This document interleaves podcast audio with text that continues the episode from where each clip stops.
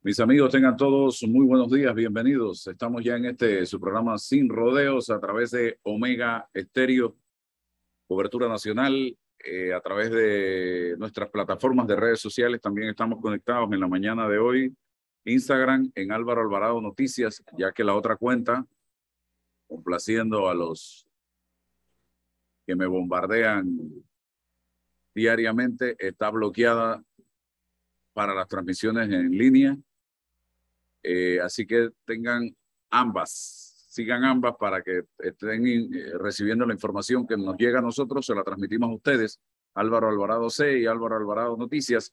Y también estamos en TikTok, en Twitter, en Facebook, en fanpage y en YouTube. Todo esto eh, en este momento al servicio de la información que es tan importante en estos momentos que está viviendo el país. Está con nosotros Elisa Suárez, también Felipe Rodríguez desde la provincia de Chiriquí, de la Cámara de Comercio de Chiriquí. Gracias a ambos. Elisa del sector privado también, gremialista, acá con nosotros. César Ruilova, como todos los días. Y los lunes siempre nos acompaña Rolando Rodríguez del diario La Prensa. En el tablero de controles, Roberto Antonio Díaz. Gracias por estar aquí. Yo eh, quiero iniciar haciendo un llamado respetuoso a las partes que están sentadas en la mesa a dar un acto de buena fe, de buena voluntad al país, abriendo las carreteras, las vías del país. No puede ser que llevemos ya días sentados en la mesa dialogando, que se estén alcanzando ya acuerdos, logrando consensos y que todavía yo insista con esa intransigencia de mantener algunos puntos de la ciudad totalmente cerrado que impide el tráfico vehicular desde Panamá hasta Bocas del Toro, pasando por Chiriquí, o desde Bocas del Toro y Chiriquí a Panamá, y también puntos cerrados entre Panamá y la provincia de Los Santos, y de manera intermitente en algunos lugares. Eso no puede ser, porque a ese pueblo que ustedes dicen defender y por el que dicen luchar es el que más daño le están haciendo con esto. Hoy el país está agotado, está cansado y ya la gente está pidiendo encarecidamente a estas personas que se mantienen en ese acto de intransigencia, de cerrar vías, que abran, por favor, para que el país pueda seguir funcionando y ver las posibilidades de tener acceso a comida, a trabajo, a tratar de ganarse la vida y otro llamado muy respetuoso a un gremio que he defendido siempre y con el que me siento identificado, pero en este momento tengo que pedirles por favor, hay una mosca molestando aquí, quiere salir en el programa, eh, por favor, a los educadores, señores, señores, ustedes saben que yo siento un gran respeto por ustedes, pero hoy tengo que pedirles encarecidamente también que busquen los mecanismos ya, hoy, para regresar a clases, para volver, a las aulas de clase, porque el daño que le estamos haciendo a los niños, a los jóvenes, a los adolescentes de este país, no tiene nombre. Ya hay una mesa que era lo que se quería, ya se está conversando, se ha logrado eh, acuerdos en varios puntos del tema de la canasta básica, siete de ocho, si no me equivoco. Se está hablando ya el tema del combustible, que era otro de los puntos, está en 3.25. Casualmente esta mañana eh, tomé combustible sin mayor problema. Entonces, que caramba, si vamos a esperar hasta el último punto, entonces los muchachos regresarán a clase en marzo, pues. Porque miren lo que escuchaba esta mañana a un dirigente cuando salía de la mesa decir, ah, el gobierno ayer dilató el proceso seis horas, ahora lo vamos a dilatar nosotros, pues vamos a regresar a las seis de la tarde. Y si nosotros vamos a seguir en esas intransigencias de que porque si el gobierno no come arroz con tuna, entonces yo acá eh, no me siento en la mesa o porque si el gobierno se puso camisa blanca y yo quería, yo quería que se pusieran negra y no se la pusieron, entonces yo voy a esperar y a dilatar esto, o yo no voy a hablar, o yo me voy a poner bravo. Entonces, el que está sufriendo aquí, cayéndose a pedazos, es el país, Aquí no se puede perder más tiempo, señoras y señores. Y estas son actitudes infantiles de parte y parte que tienen que corregirse por el bien y el desarrollo de la nación panameña, porque nos estamos cayendo en este momento sin paracaídas a no sé cuántos mil pies de altura si seguimos con estas actitudes. Ese es el llamado que quería hacer. Le doy la bienvenida a eh, Felipe y a Elisa nuevamente con una reflexión en base a lo que está pasando en este momento en la nación panameña. Bienvenido, Felipe. ¿Cómo está la situación en Chiriquí en este momento? Bueno, eh, amanecimos cerrados. Eh, no se ve todavía que podamos llegar a la apertura como debe ser de libre tránsito a nivel nacional. Eh, se ven largas filas para poder suplir y espero yo que usted no haya pasado por eso, que fue, estamos siendo reprimidos. Mi esposa hoy tuvo que ir a, a buscar algo de combustible y solamente te la tienen limitada, igualito que otros modelos económicos, a 20 dólares y tuvo que esperar un, eh, tuvo que esperar una hora. Eso que se fue de madrugada para tratar porque se han cerrado, ya las bombas no son 24 horas, se están cerrando a las 9, 9 y media y están abriendo a las 6 de la mañana para tratar pues de reducir ellos también gastos porque el movimiento de, petro de combustible, tenemos que acordarnos que eso allí es por volumen. La ganancia se ve en volumen y no en margen. Son márgenes muy bajos. Ahí estás trabajando en márgenes por debajo del 5% para que la gente sepa. La gente cree que los, la gente que está en esos negocios se gana estas cantidades astronómicas porque no entienden cómo funcionan las cadenas de suministro y los márgenes que debe tener cada uno. Entonces, muy alarmados porque esta situación ya está empezando, ya tengo varios días de estar viendo el nivel de agresividad con que se está empezando a hablar, eh, donde ya hay grupos y cada vez siento que hay mayor cantidad de grupos que quieren ya decidir ellos mismos ir a abrir eh, estos bloqueos porque estamos siendo asediados eh, y ya tomarse la ley en sus propias manos. Eso estamos en un estado de derecho. Eso no debe suceder. Se tiene que garantizar el libre tránsito. También se tiene que garantizar la libre competencia, que es algo que no, que poca gente lo está hablando y está en el artículo 298 de la Constitución. Es un tema constitucional que yo creo que nos hemos distraído un poco con este cambio de modelo económico cuando tendrían que ellos cambiar la Constitución. Así que es un largo camino para poder hacer ese cambio si es que casi puede ser hasta imposible. Lo que no hay que permitir es que hagan ese cambio constitucional. Sin embargo, nosotros acá en la provincia ya tenemos veintipico de días de tener intermitencia de lo que entra a nuestra provincia para podernos suplir y lo que sale para poder mandar. Solamente le puedo dar un ejemplo con las peripecias del día de ayer. El sector lechero tuvo que hacer para poder ir de, de, bloqueo en bloqueo para que poco a poco con una negociación y dándoles algún regalito, entonces se pudieran ir abriendo los bloqueos. Yo siento que nosotros no podemos tener que pagar peaje, a menos que sea gubernamental y haya sido aprobado. Peajes que se están dando por decisiones anárquicas de pequeños grupos que simplemente sienten que ellos tienen todo el tiempo del mundo y que hay que investigar porque hay un grupo de, que se dice de docentes que siguen, siguen cobrando cuando ya sentimos que esta es una, es un, una huelga ilegal.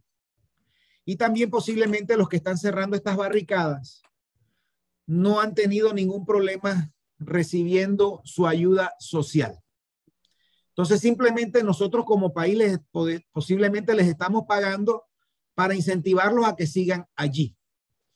Mientras que el sector productivo, el sector empleador, que somos nosotros, los cuales estamos fuera de cualquiera de estas ayudas y tenemos que pagar tributos, tasas, impuestos, simplemente nos están asediando que pareciera que quisieran hacer colapsar la economía para obligar a que el gobierno se declare incapaz para tener una oportunidad en las próximas elecciones de poner a un próximo presidente que logre hacer los cambios en la constitución para entonces sí llevarnos a un posible modelo económico nuevo que lo estaban esbozando en, en, esta, en este debate que se está dando en Penonomé, donde es un debate que le falta una de las patas. Están los, los que están protestando, está el gobierno, pero ¿dónde está el sector productivo, el sector empleador? No está. Y en la mesa se está hablando del sector productivo y del sector empleador. Bueno, nada más estamos escuchándolos hablar, porque no podemos ni siquiera decir nada. Y lo que más nos llama la atención es que hicieron una premisa, que es la que está decidiendo todo. Y se supone que la iglesia nos dijo que íbamos a entrar en una segunda mesa, que será que, y me imagino yo que nos irán a sentar para decirnos, miren, señores, esto es lo que es. Porque no hemos tenido ni siquiera la oportunidad de poder esclarecer bien a aquellas personas que dicen que conocen de economía cómo se maneja una cadena en el sector agroalimentario. Esto no es que tú produces y llegó al, vendedor final de un salto. En, una cadena, en, en estas cadenas hay muchos eslabones y cada eslabón tiene un rol, cada eslabón tiene que ganarse algo porque de ahí es donde se genera la, la autogestión, se genera el emprendedurismo y se generan ingresos de empleos que se están generando. Entonces, se están olvidando todo lo que viene en la cadena y quien simplemente quieren regular. Te cuesta 10 centavos, bueno, lo debes vender en 15 centavos. Y la cadena, ¿cómo lo haces llegar allá? ¿Y cómo la transformas? ¿Cómo haces un montón de cosas que se requieren ahí? Entonces se han olvidado de esto. Entonces, una discusión de pitcher a catcher, un monólogo que se ha convertido, donde no ha permitido a los sectores productivos, y tenemos unos representantes ahí que, que los he escuchado, pero que parece que también tienen muy poca experiencia. Y esos representantes tampoco no sé cómo es que llegaron ahí. Tendrán que explicármelo muy bien. De un sector agropecuario, creo. Entonces, eh, que simplemente a nosotros no nos representan, porque nosotros, yo vengo de familia ganadera, yo no conozco a esos señores. Nosotros somos gente que hemos estado en ganadería por 100 años ya. Entonces, nosotros, y otros que están muy compenetrados en estos sectores y que estamos en, gremios que podemos aportar bastante a la solución, pues no nos están tomando en cuenta. Están hablando de oligopolios, hablan de monopolio y todo queda en aseveraciones. Les recuerdo que hay leyes en Panamá contra dichas cosas. ¿Y por qué no actúan? ¿Por qué no demandan? ¿Por qué no demuestran? Simplemente quedan enviando mensajes para ganar popularidad y enredar a mucha gente que no comprende de estas cosas. Y en vez de ellos, si tienen un problema y tienen la posibilidad que se armen de su equipo legal y demanden y se puede demostrar todo. Entonces, tienen derecho. Inclusive la gente tiene derecho a manifestarse, tiene derecho a hacer vigilias, tiene derecho a hacer marchas. Eso está debidamente instaurado en nuestras leyes. Simplemente hay que hacer 24 horas de anuncio. Lo que ha quedado en opacidad es los cierres de calle. El cierre de calle ahora se considera una manifestación, don Álvaro. Lo insto a que verifique bien por qué razón hoy en día eso se considera y quiénes fueron los que promulgaron y demandaron esa la ley para declararla inconstitucional. Se hizo en el 2015. Busque los nombres y se va a dar cuenta ¿Por qué razón ahora, desde hace unos años para acá, está esa cerradera de calles? Entonces, otro tipo de cosas que, que, van, que están siendo nefastas y se están sentando precedentes. Punto de aquí en adelante o de un tiempito para atrás, hacia adelante, se está resolviendo con cerrar calles, con causar una molestia a los a los sectores productivos y no solamente a los sectores productivos, sino al un común y corriente. Su derecho a poder moverse del punto A al punto B con libertad, le han puesto un obstáculo y usted mejor espere. Entonces ellos dicen que usted tiene libertad de movimiento. Eso es mentira. Libertad de movimiento es que donde usted decide del punto A al punto B llegar y que nadie le pueda interrumpir su caminar.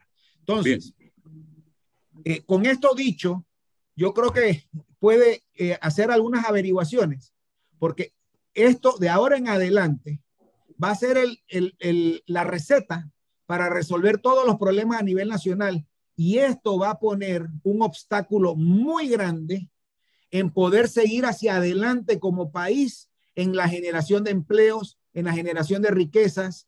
Esto, esto va a hacer que los posibles inversionistas, tanto locales, porque siempre hablamos del, inversionista internacional, también hablemos del, inversionista local porque hay muchos. Inversionista local como inversionista internacional, cuando vea los indicadores, se está empezando a notar que se están yendo para los países vecinos y no están viniendo a Panamá. Y tenemos que preguntarnos por qué.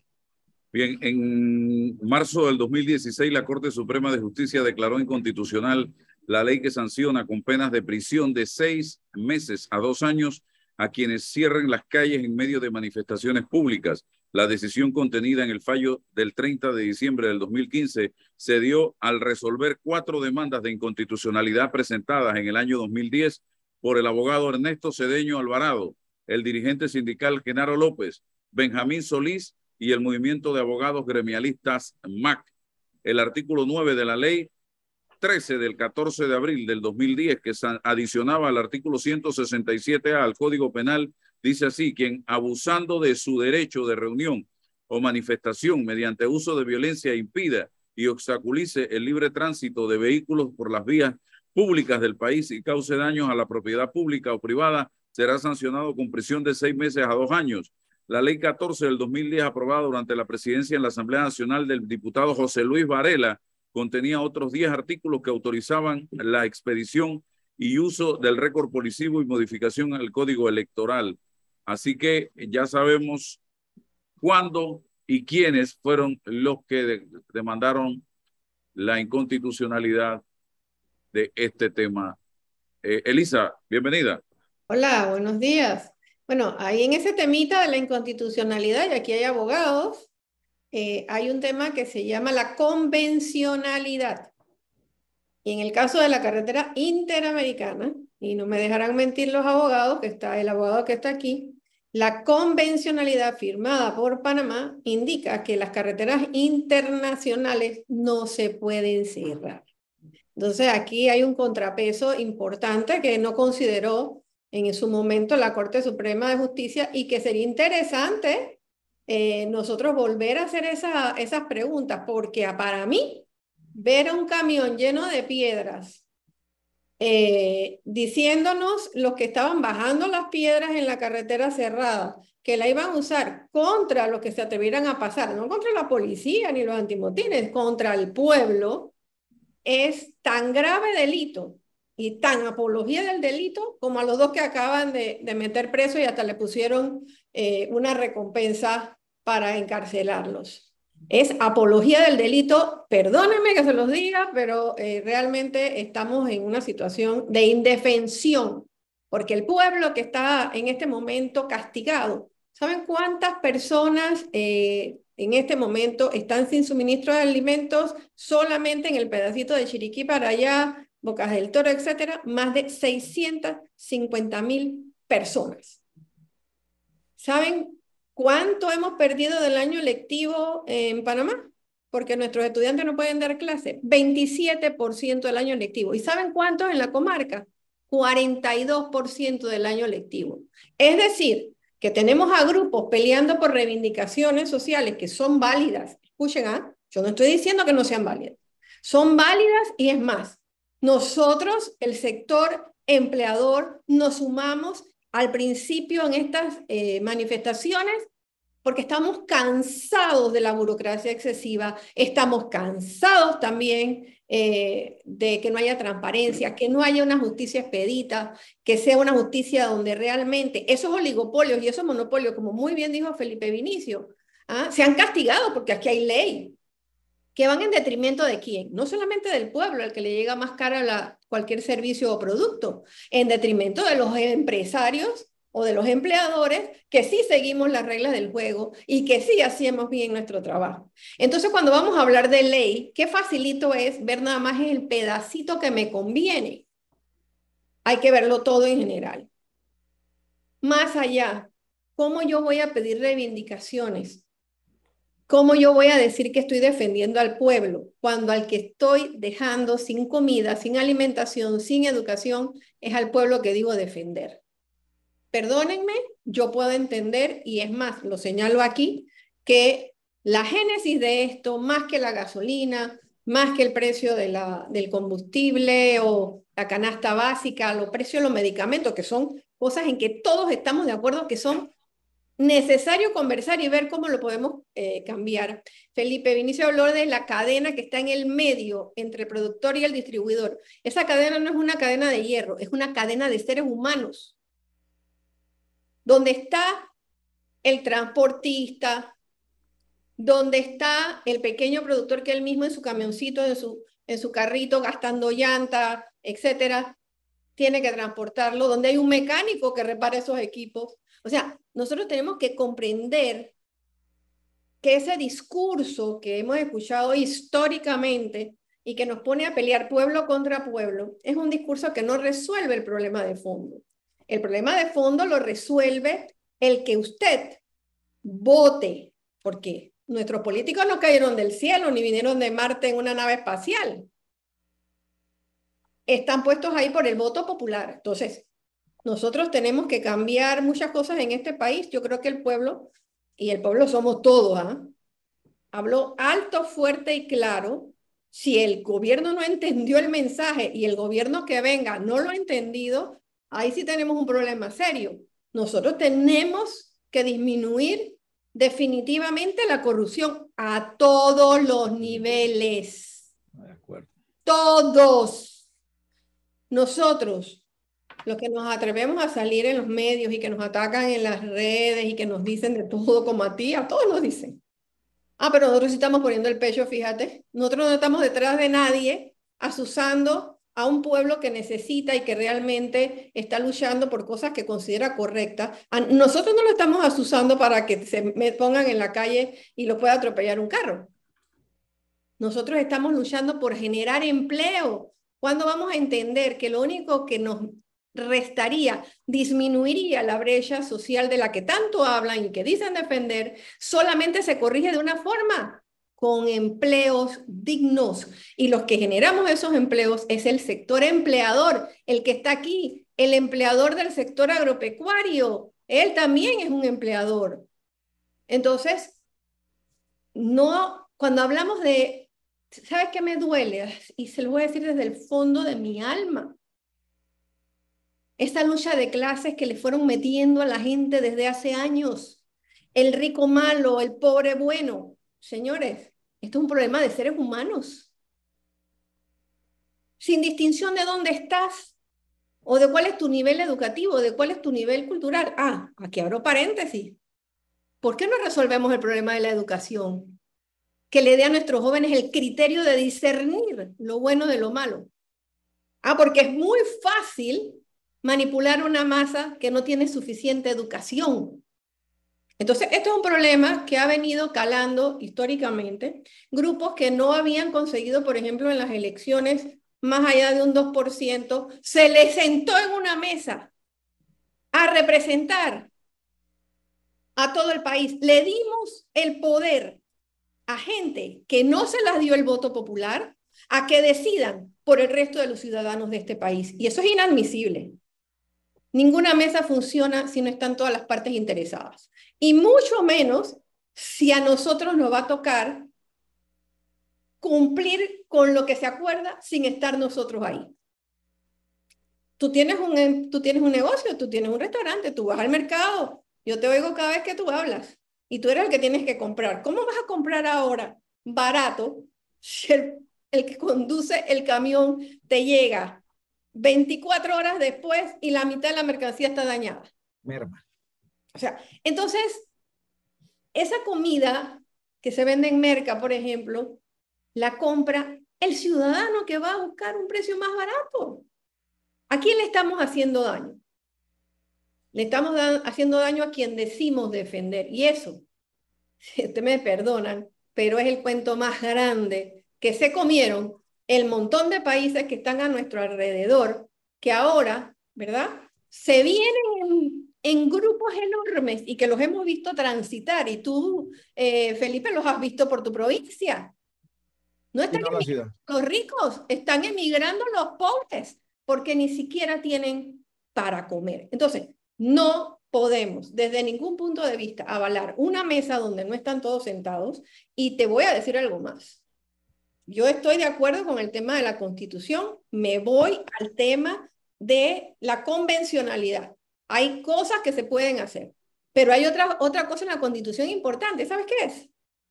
Que las autoridades de este país están obligadas, obligadas constitucionalmente a proteger la vida, honra, seguridad, libre tránsito, educación y salud de todos los ciudadanos. Entonces pongamos en una balanza qué pesa más, qué es más importante y qué es mejor. Y yo les digo algo, la mesa del diálogo tiene que continuar, sí, porque tenemos muchas cosas que resolver en este país, pero con las calles abiertas, con los jóvenes en las, en las escuelas y con insumos en los hospitales. Así podemos tener un diálogo de altura y que resuelve, porque el de hoy lo único que está haciendo es sumiéndonos en la anarquía, el caos y el descontento. Yo no quiero una guerra civil en mi país. Yo no quiero panameño peleando con panameño. Yo no sé el resto si lo querrá. Nosotros, desde el sector empleador, no lo queremos. Y ahí termino mi idea. Muy fácil basarse en los pedacitos de la ley que me conviene.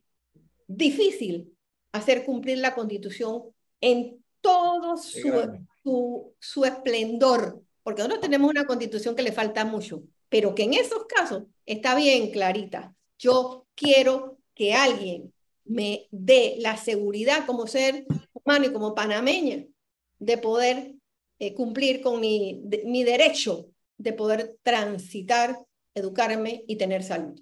Análisis, don Rolando, su análisis. Eh, buenos días. Eh, He escuchado con atención los planteamientos y veo que eh, abordamos la situación coyuntural y me parece que el gobierno ha debido establecer algunas prioridades, como por ejemplo, eh, si apruebo el asunto que tiene que ver con la gasolina, me abren las carreteras, pero el gobierno no ha obtenido más que eh, más y más y más exigencias. Eh, y todavía no veo un plan concreto que permita a corto plazo terminar con, o por lo menos suspender estas medidas de trancar una vía tan importante como la interamericana. Porque esto, yo no veo que estén organizados ni dirigidos a ese fin. Eh, y yo siento pues que en este momento el, el gobierno no tiene un plan eh, claro sobre qué es lo que sea que quiere en este diálogo. Los que tienen bastante claro este asunto son, es su contraparte. Ahora, yo pienso que este es un momento muy importante eh, para el país, no solamente para para los maestros o para los obreros ni para el sector empresarial. Creo que todos, todos los sectores del país deben estar representados en una mesa de diálogo en el que se discuta ya no solo los problemas coyunturales que afectan al país. Nosotros traemos problemas institucionales muy graves, que es lo que nos tiene en esta situación. Entonces, la responsabilidad de los grupos que están sentados en esa mesa es resolver de forma inmediata la coyuntura.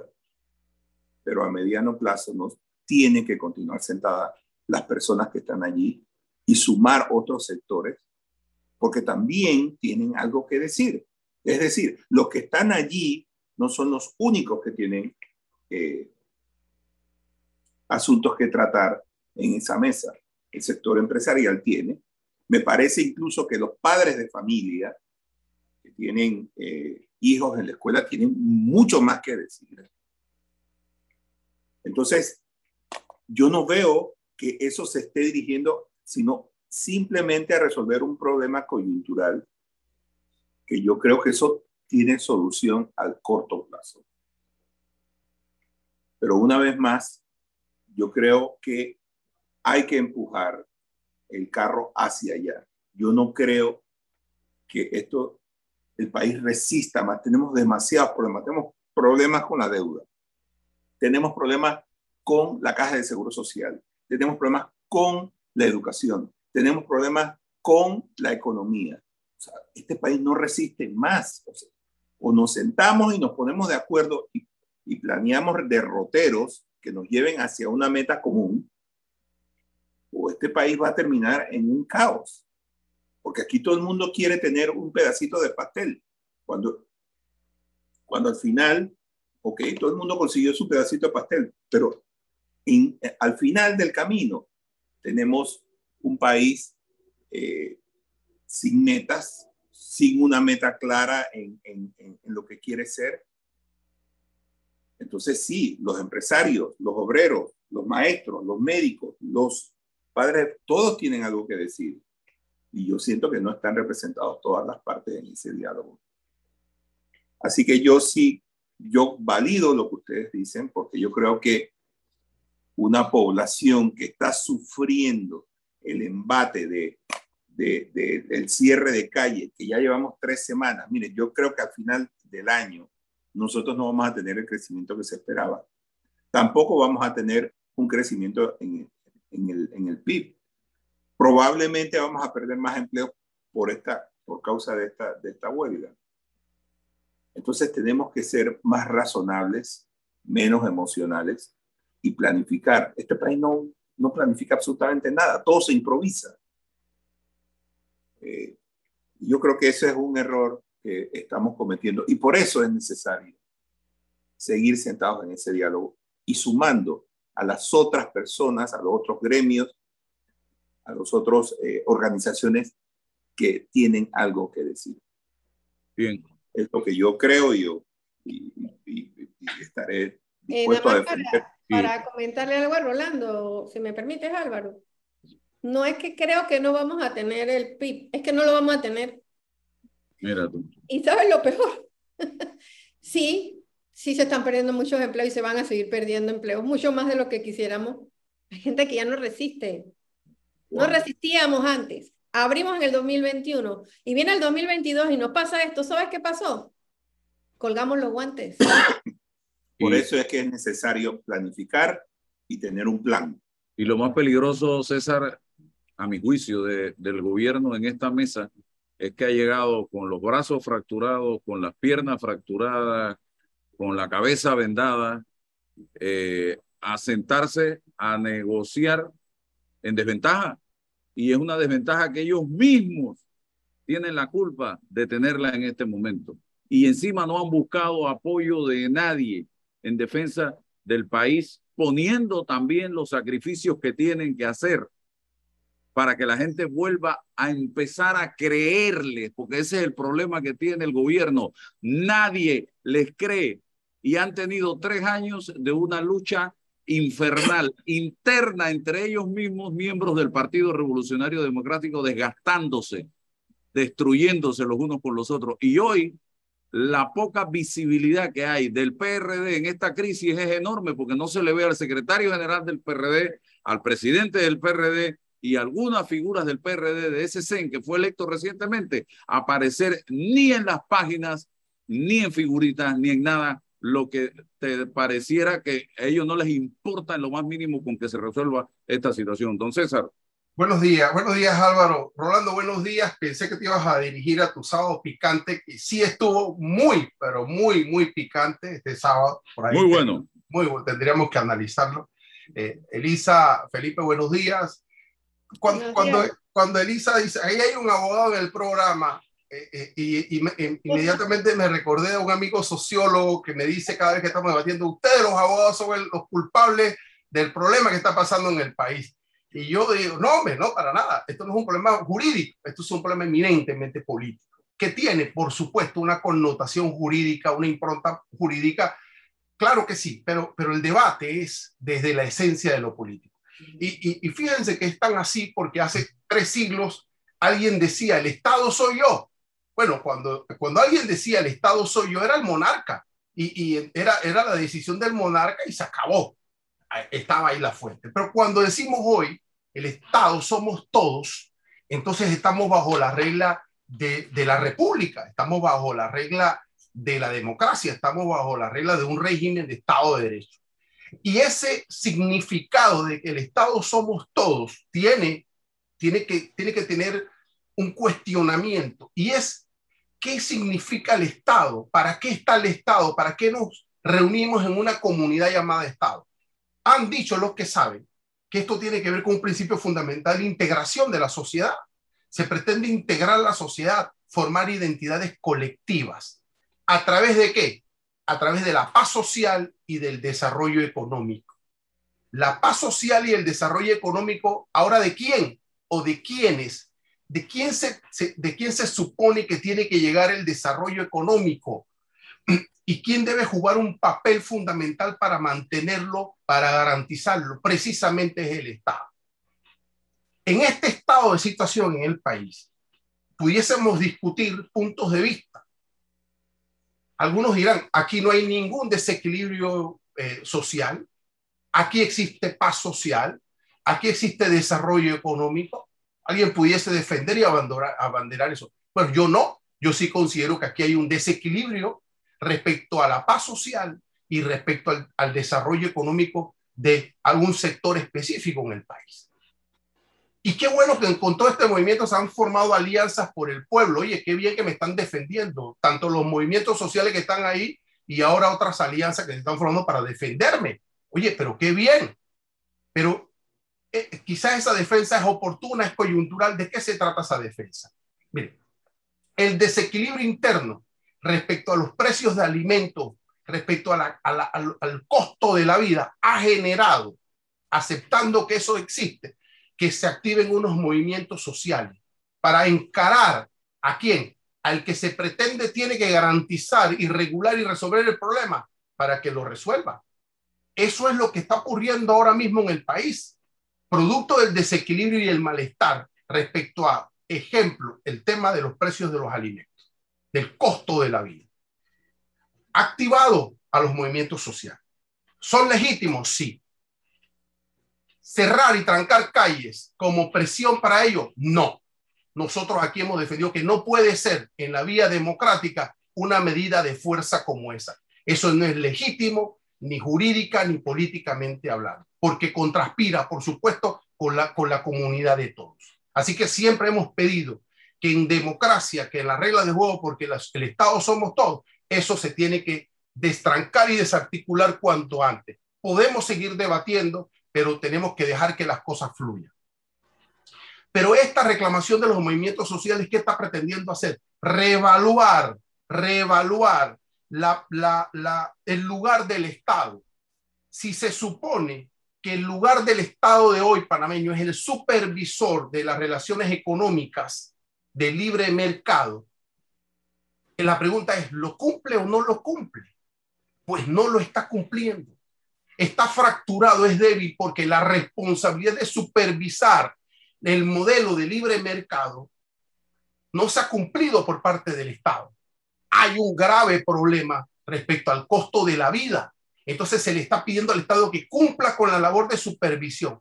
Y yo si no caigo en el falso dilema, porque es un falso dilema, pretender que solo hay dos soluciones aquí, o el capitalismo salvaje o el comunismo marxista. Eso no es cierto. Esa retórica no puede ser cierta. Aquí hay, tiene que existir las vías dentro del modelo que tenemos, pero que se cumpla. El gran problema es que el Estado no está jugando ese rol de supervisar, de verificar. Ahí está el artículo 282, ha leído mil veces, ahí está el marco del debate, pero no lo está cumpliendo. Entonces hay un movimiento social que está diciendo, Estado, cumpla con su rol. ¿Cuál es el problema y la gravedad que yo estoy notando en este asunto? Que la respuesta del Estado débil, genuflexo, que tenemos, es no asumir la labor de supervisión e intervenir como, como Estado providencia o benefactor. El Estado se está involucrando en la actividad económica, se quiere involucrar. Entonces, está, está generando una respuesta distinta que requiere, que requiere entonces el consenso de todos. Le, están pidiendo, usted no está supervisando qué está pasando en Acodeco, qué está pasando en el IMA. Acodeco es inoperante. Claro, bueno, porque no tiene la herramienta para... Supuesto. Y pero ¿qué está haciendo el Estado? El Estado dice, sí, reconozco mi negligencia. ¿Y cómo la voy a suplir? ¿Cómo la voy a suplir? ¿Cuál es mi solución? Es, bueno, yo, yo voy a entrar en la cadena y te voy a poner ahí. Yo voy a comprarte y te voy a subsidiar y te voy a poner ahí. Y cada vez que el Estado dice que va a subsidiar, ¿de dónde va a sacar esa plata? Y, y los enemigos no son el pueblo y el empresario. No, aquí el problema está en el estado genuflexo, débil, fallido, que no cumple con su labor. Y estamos cayendo en la trampa retórica de pensar que la reclamación es en contra de los movimientos sociales o los grupos empresariales. Aquí el gran problema que está en nuestra en frente es un Estado que no cumple. Y no es este, no es este gobierno, es una historia, es un proceso de desgaste que se está generando, un proceso de desgaste. Entonces, cuidado, cuidado, que, que, son legítimos las reclamaciones, sí. Los empresarios tienen que participar, sí, pero el Estado tiene que jugar su rol y no lo está haciendo. Y no se trata de irse al capitalismo salvaje o al marxismo-leninismo. Eso no es lo que se está debatiendo aquí. Es encontrar nuestra propia aspirina. El cumplimiento de, de, lo que está establecido ya, ni siquiera tenemos que ir a otro lado. Ahí está establecida la regla del juego y el mar. Bien, quiero escuchar brevemente también a nuestros invitados, a Felipe y a Elisa, y pedirle a la gente que dejen de estar atrincherándose en favor de uno o del otro. Ah, no, es que el gobierno y el otro. Ah, no, es que los trabajadores o los que, sindicalistas que están en la mesa. Aquí lo que tenemos que atrincherarnos es con Panamá, con el país y encontrar vía esa mesa de diálogo en la que deben participar todos los sectores involucrados los mecanismos para hacerle frente a esta situación que está viviendo el mundo y no el país. Entendamos eso. Hay que encontrar a través de la intervención del Estado con las normas constitucionales y legales que existen solución al problema. Pero también hay que ver que a nivel internacional están pasando cosas que nos afectan directamente a los panameños. Y yo que soy un pequeñísimo, una hormiguita, pero soy empresario, lo siento cada vez que voy a comprar cosas que el país no produce. El país no produce y hablo con los pequeños empresarios que me venden a mí y me dicen, el flete se nos ha triplicado de muchas cosas, porque yo nada más no compro lechuga, tomate, apio, culantro y cilantro de, de allá de, de tierras altas. Yo compro un montón de otras cosas que Panamá no produce. Y que si hay a veces, ese que la produce no tiene la materia prima para producirla y escasea. O sea, hay una situación complicada que yo no quería entender y he tenido que entenderla a palazo. Don Felipe. Antes de que entremos en esa materia, solamente hacer un anuncio. Como yo soy del Oriente Chiricano, mis papás son de allá. Estoy muy pendiente de eso. Y he estado recibiendo una cantidad importante de solicitud de ayuda a que se abra esto lo antes posible. Porque ya no es que hay desabastecimiento. Se acabó. No hay gas, no hay arroz. Están ya la gente en el borde de la desesperación. San Félix, Las Lajas, Concitos. Y esto es donde usted está diciendo que sentimos que hay una incapacidad gubernamental que le han estado dando largas. Un ejemplo, hoy se vuelven a reunir hasta las seis de la tarde y le han dado toda la calma del mundo. Sí, sí, es lo que decía, porque están bravos porque dice que el gobierno dilató ayer. Imagínense ustedes lo que andamos. E, entonces, eso me Yo te miro mal, tú me miras mal. Me parece muy irresponsable de todas las partes. Con, ahora mismo están eh, alguna, eh, una de estas dos partes que son los que protestan se sienten poderosos y eso, y eso y eso realmente me preocupa porque ya es anarquía. Yo mando más que tú. Y yo creo que aquí hay un gobierno que está... Y te voy a ridiculizar. Y que quieren, eh, bueno, sí, correcto. Entonces... Mire, el aceite, el aceite ya va por 47 dólares. Ese aceite que yo compraba antes de la pandemia, en 19.55. Correcto. Eso no lo producen aquí en Panamá, señores. Entonces, ¿cómo se hace? Pues? ¿Cómo se hace?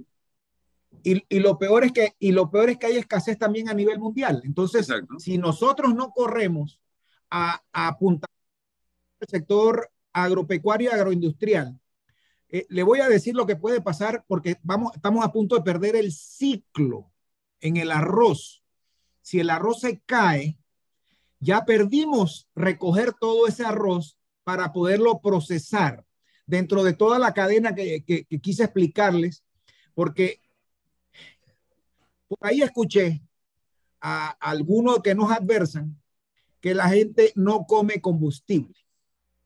Les voy a explicar rápidamente el combustible en qué sirve, especialmente en el sector agroalimentario. Si usted no tiene combustible, no puede mover el tractor con arrastra para mover la tierra. No puedes llevar los insumos para la preparación de esa tierra. No le puedes dar tratamiento en fumigación porque no hay combustible.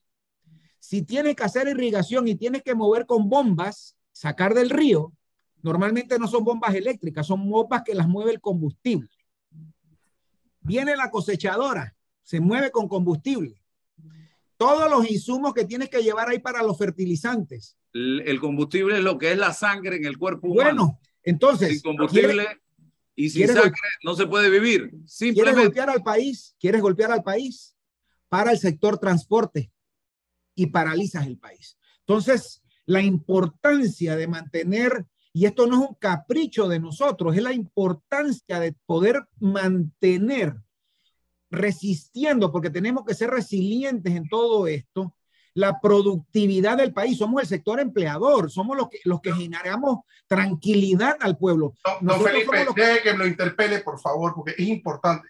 Porque yo, yo o sea, si nosotros, si, es que lo que es, es mi mensaje, si nosotros estamos fijados en responder la idea del contrario, no nos, va, no nos va a llegar a ningún puerto, no vamos a llegar a ningún puerto, porque hay debates y, y, y otros dirán, pero ustedes especulan y que, o sea, no, la idea no es esa, porque no vamos a terminar nunca. Y, y, y, los técnicos y los especialistas saben cuál es su, su manejo, su, esta, esta, es la cadena, este es el proceso. Es más, hasta los que están allá sentados lo saben, pero es un debate contra el Estado y, y utilizan de expiatorio a este grupo. Pero ¿cómo construimos un discurso que nos ayude, que nos ayude a remediar? ¿Por qué, don Felipe? Porque el precio de la, de, la canasta y los alimentos están caros. O sea, ¿qué hacemos y cómo lidiamos? y en todas partes del mundo, César. Sí pero, sí, pero ahora mismo en Panamá, ¿cómo lidiamos con ese problema? ¿Y cómo, y cómo el grupo empresarial, porque, ¿por qué estamos aquí? ¿Por qué el grupo empresarial está fuera de este debate? Esa es una pregunta legítima. ¿Qué ha pasado que, que, hasta, que, que quedó fuera? Pues? Y, y, y genera una autocrítica de parte del grupo empresarial. Yo te puedo contestar eso. Bueno, eso, los debates. Te lo puedo contestar. Y te claro. contestar clarito. ¿Sabes por qué, mi estimado? Y cuando hablaste de que los abogados y que le echaban, yo no te estoy echando la culpa de nada. No, no, para nada. Yo no dije eso. Espérate, yo te estoy hablando de constitución y convencionalidad. Eh, es un tema eh, que después en otro, en otro debate, yo no soy abogada, pero lo podemos traer. No, pero eso es para sancionar, eso es para sancionar, eso es para sancionar el que tiene una discrepancia. Estamos hablando, aquí tampoco estamos hablando de ningún sistema radical, ni de izquierda ni de derecha. Ese no es el tema. Y los que trajeron el tema del, del cambio de modelo económico a la mesa no fuimos nosotros, y nosotros no estamos en la mesa. Los que lo trajeron fueron los que se sentaron ahí. Entonces, eh, por el otro lado, ¿cómo se cambia todo esto? Ay, fácil. Que el, el libre mercado en el que nosotros vivimos funcione adecuadamente. ¿Y cómo se hace eso? Con transparencia, evitando la corrupción y permitiendo que el mercado haga lo que tiene que hacer, que es competir. Y fundamentalmente, ¿tú sabes cuál es el gran problema hoy? Que la gente no tiene trabajo, que le quitamos la dignidad al trabajo y los generadores de empleo, que somos nosotros, el sector empleador, estamos uno a uno desfalleciendo. ¿Y con quién desfallece nosotros? Con el que tenemos que darle trabajo. Y cuando un pueblo no tiene trabajo y cuando un pueblo tiene hambre, se queda enredado en los discursos ideológicos de los grandes redentores que tienen como tienen al resto de América Latina. Claro que hay forma de resolverlo. Déjennos trabajar, déjennos hacer nuestro trabajo, déjennos contratar gente, permítanos ¿ah? darle darle trabajo al que no lo tiene. Y créeme que un pueblo que tiene trabajo, un pueblo que no tiene hambre, un pueblo que no es, eh, y no sé ni qué término usar aquí, un pueblo al que no lo compras a punta de dádivas, a punta de bonos, ¿verdad? Ese es un pueblo que le quitaste la dignidad, que le dijiste que su único valor era ser pobre y que como es pobre, tú tienes que regalarle las cosas. Pero resulta que para darle eso, tendría que, tiene que haber este sector empleador pagando impuestos y el sector empleador es desde el más chiquito negocio hasta el más grande. Desde que tú generas un empleo o dos empleos, tú eres un generador de empleo, eres un empleador, eres un empresario. ¿Sabes qué? Claro que hay forma de resolverlo, pero hay que hacerlo con la lógica del trabajo que se tiene que hacer, el cumplimiento estricto del orden, de la ley y de la constitución. Rolando, ¿y, saben qué estuviera yo siendo representante de la comarca pidiendo en esa mesa? Escuelas de primera calidad para mi gente, para educar a mi gente. No que me rebajen el combustible. Ahí estuviera yo pidiendo escuelas para preparar, para capacitar a los hombres y mujeres de estas comunidades para que se conviertan en gente, en técnicos que puedan producir también y echar para adelante y ganarse el dinero trabajando y no a través de subsidios. Eso, el desarrollo para esas comunidades, es la mesa, es lo que debe imperar en esa mesa por parte de eh, los grupos originarios que están sentados allí. Hacia allá deben apuntar. Eh, Felipe y Rolando, breve, Felipe, para darle. Álvaro, es que, es que mientras siguen con este famoso diálogo de nunca terminar, si no levantan los cierres, nada va a suceder. Don César, ahí es donde yo tengo que contestarle también. Si nosotros no nos permiten mover la, la economía y nos tienen secuestrados, podemos aquí divagar, filosofar, podemos encontrar las soluciones de cómo llegamos a Marte y mientras tanto estamos desfalleciendo. Entonces, esa distracción es la que ya hay que frenar. Aquí hay que llegar. Aquí no se sigue dialogando mientras no se normaliza el país y se tranquiliza el país, porque el país está ahora mismo en un punto de ebullición. Estamos en un punto de una explosión que se, eso fue anunciado hace tiempo, una explosión social que cada vez nos acercamos más porque están utilizando una retórica que nos quiere llevar hacia allá sin ningún fundamento. Sin ningún fundamento. Estoy de acuerdo con usted, don Felipe. Estoy totalmente de acuerdo con usted. Pero ¿por qué no pasa lo que todos queremos? Porque hay un Estado débil, postrado, porque ahora se dio cuenta que la canasta básica estaba cara y ahora entonces encontró el remedio porque lo tienen contra la pared. Llega tarde, descontextualizado y no puede resolver. Eh, y la pregunta es, ¿qué hacemos con ese tipo de Estado? Porque estamos de acuerdo en el principio, no puede seguir el país trancado si nadie está abanicando eso. Pero ¿qué hacemos con un Estado que, está, que lo tiene contra la pared? ¿Cómo, cómo ayudamos para resolver esta, esta contradicción, don Felipe? Ese es el problema. usted acaba de decir el Estado, el Estado somos todos. Ahora mismo hay un gobierno que nos está administrando. Bueno, estoy simulando, pensando, diciendo. Ahora, mismo, ahora mismo es un gobierno el que nos está administrando y nosotros nos estamos proponiendo al sector empleador desde hace rato de ver cómo podemos hacer para apoyar y hay una cantidad de proyectos que se han hecho en el Pacto de Bicentenario, las uniones que nosotros, las cámaras de comercio, hemos hecho con APD, analizando la, la, situación para poder resolver, porque hay un tema que nadie toca. Y es el tema que todo el mundo quiere poner debajo de la, de, de, de, debajo de la alfombra. El tema de la impunidad, el tema de la corrupción, eso, eso tiene a la gente hastiada. Es lo más daño, lo que más daño nos ha hecho. Entonces, nos estamos procurando ahora mismo ver cómo resolvemos 325 cuando estamos viendo impunidad cuando estamos viendo casos que, que, se caen en la Corte Suprema, casos que se amañan, casos que, eh, eh, y digo, se presume, ¿no? Todo esto se presume, hay que investigar todo esto, pero hay que darle tranquilidad al país. Entonces, haciendo una comparación, hay, un, hay una empresa aquí en Panamá que sigue licitando y en un país vecino tiene todos los problemas del mundo. Esas son las cosas que la gente se está dando cuenta por este tema. Las noticias hoy en día vuelan. el dueño está en Costa Rica con casa por cárcel, estuvo preso y aquí en Panamá tiene todos los proyectos habidos y por haber. Entonces, esas comparaciones, esas comparaciones nos ponen a nosotros en, en, en, en unos indicadores que ah, eh, estamos súper altos en esos temas y la gente no viene, ni, ni, siquiera se entusiasma a venir a establecer sus empresas aquí. Entonces, en esa competitividad estamos muertos, don César. Rolando, nada más, el, nada más ver que los Estados Unidos, empresas estadounidenses no licitan en Panamá, ¿por qué será? Ya, ya. ¿Por qué será? no hay insuring, no hay nada de eso. Por, eh, Rolando.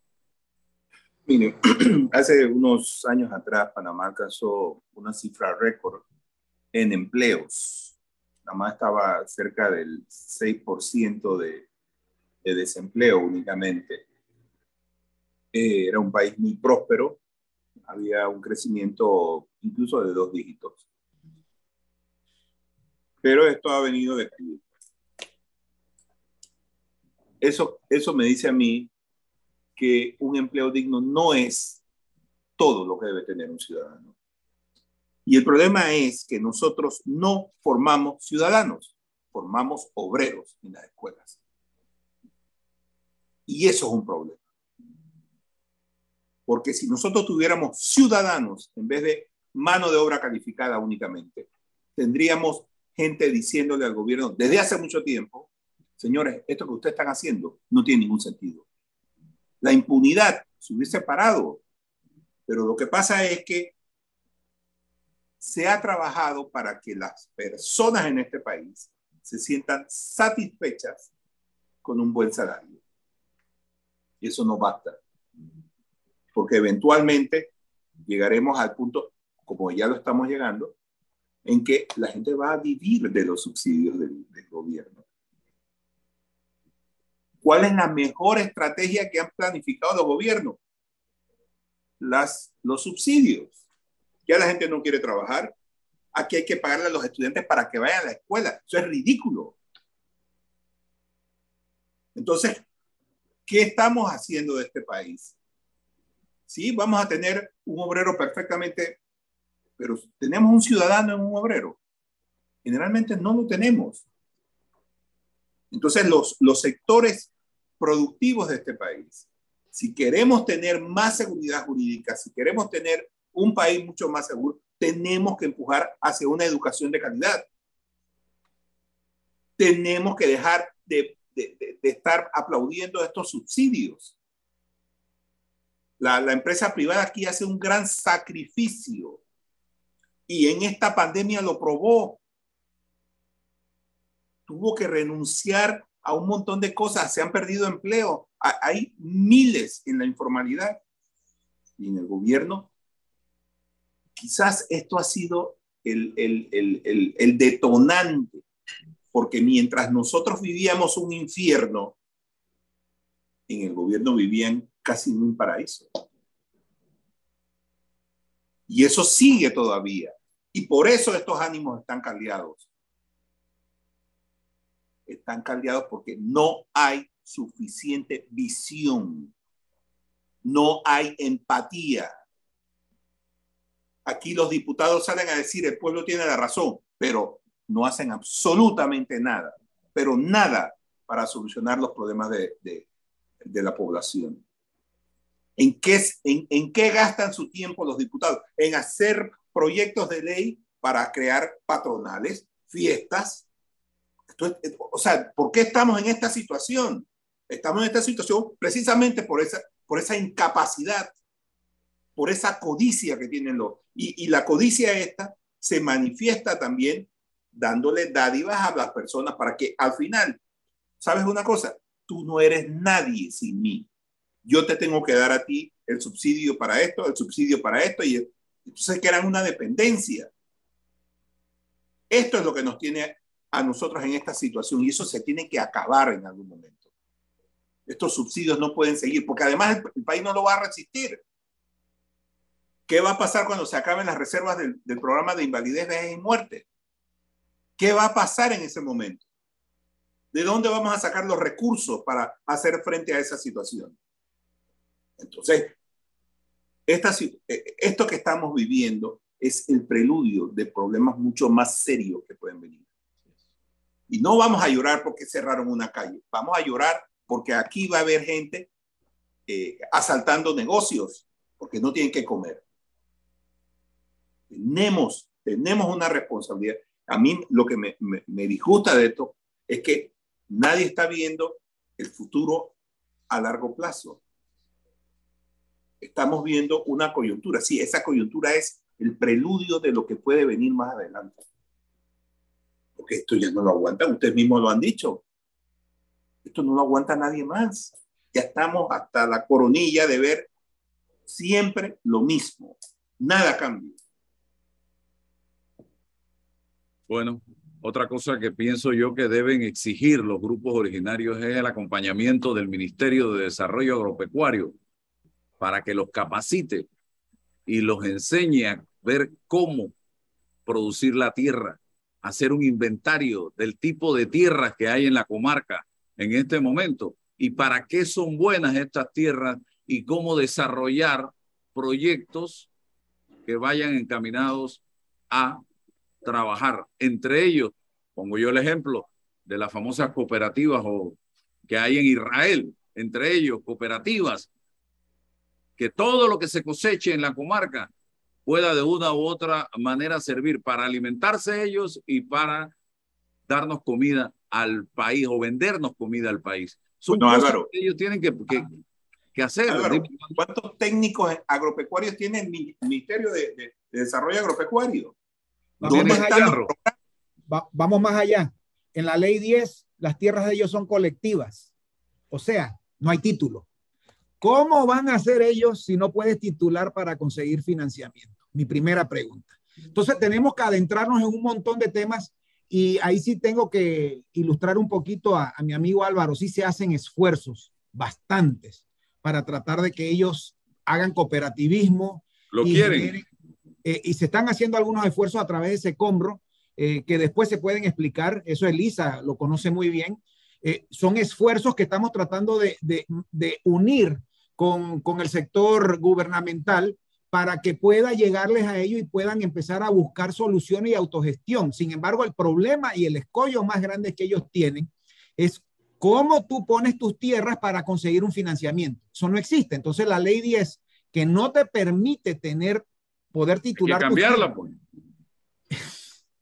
Bueno, hay, hay, que hacer un trabajo muy profundo. Creo que la ley 10 de, de, salida salió con una serie de errores que van a ser muy difíciles para poderlos ayudar a ellos por su, su tema cultural, que ellos creen en la colectividad. Ellos tienen que empezar a entender que hay que, para poder financiar, tú tienes que tener algo que, que te sirva de prenda para poder conseguir esos financiamientos y poder desarrollar esto. Y entonces, también otro problema que tienen es que se están metiendo demasiado inhóspito.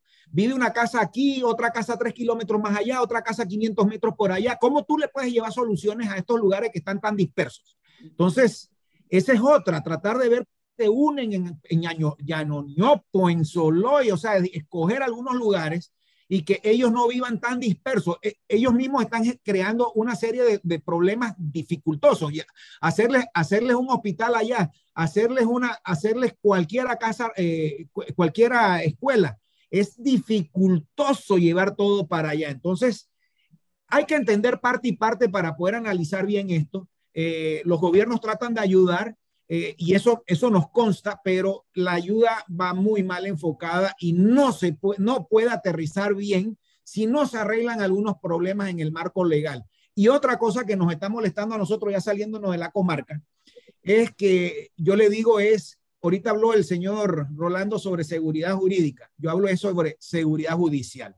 Eso es lo que a nosotros necesitamos más en este país para no, no, no siga eh, manchándose el nombre y la reputación del país. Se necesita seguridad judicial, que las cosas vayan rápido, que se sancione rápido después un buen análisis, por supuesto, que no se dilaten tanto las cosas porque la gente se frustra. Bien, se acabó el tiempo.